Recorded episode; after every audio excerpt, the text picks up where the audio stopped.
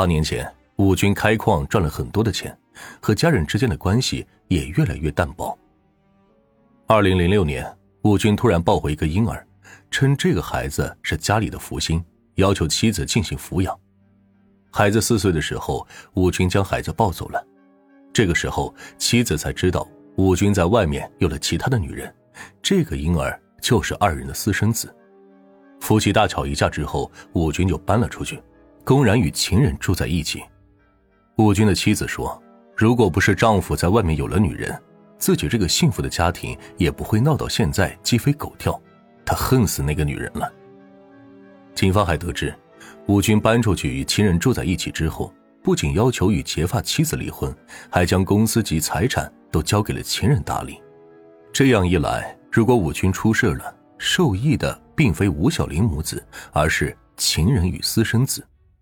也正因为如此，吴小玲向警方表达了自己的猜想：这个情人可能为了钱做出伤害或者绑架武军的事情。根据吴小玲母子提供的信息，警方很快找到了武军在外面的情人周燕，一个比武军小了两轮还多的漂亮女子。多年前，周燕经人介绍。去了武军的煤矿工作，长时间的接触让周燕爱上了这个成熟内敛还有钱的男人。周燕对武军展开了追求，武军也没有拒绝。后来，即使知道武军有家庭，周燕还是与武军在煤矿上住到了一起。而武军呢，刚开始只是把周燕当成填补空虚的伴侣，直到周燕生下了一个八字极好的儿子。武军向来比较相信八字。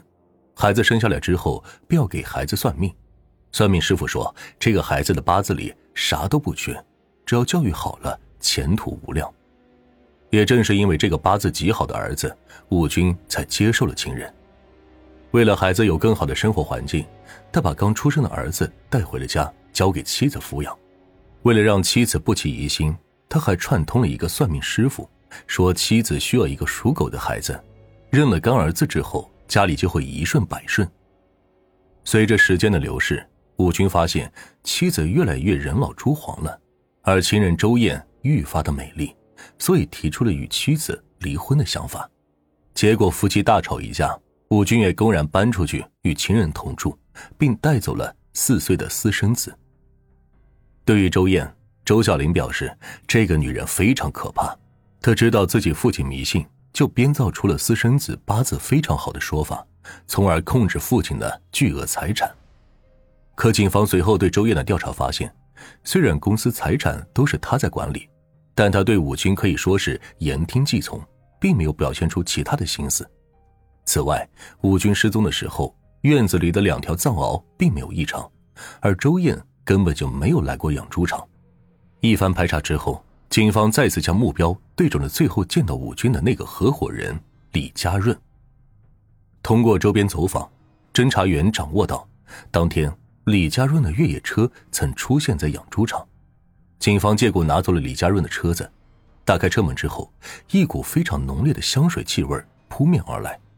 这味道过于浓烈，侦查员猜测李家润会不会在掩盖什么东西。经过细致摸排。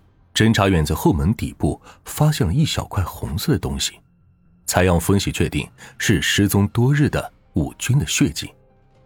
证据确凿，李家润最终承认了自己杀害武军的事实。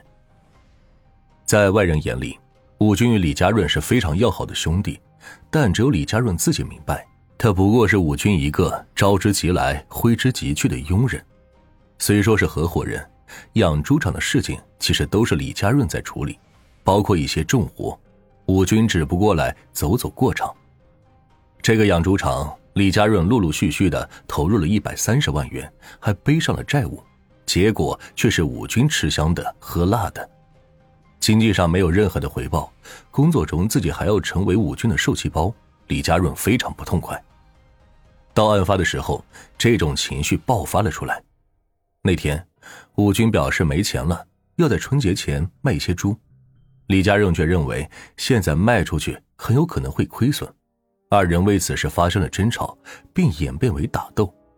李家润随手拿起一个秤砣打在了武军头上，武军火冒三丈，将李家润按在地上一顿猛打，当时李家润脑袋被按在地上，情急之下，他再次挥舞手中的秤砣，猛地打在了武军的脑袋上，导致武军当场死亡。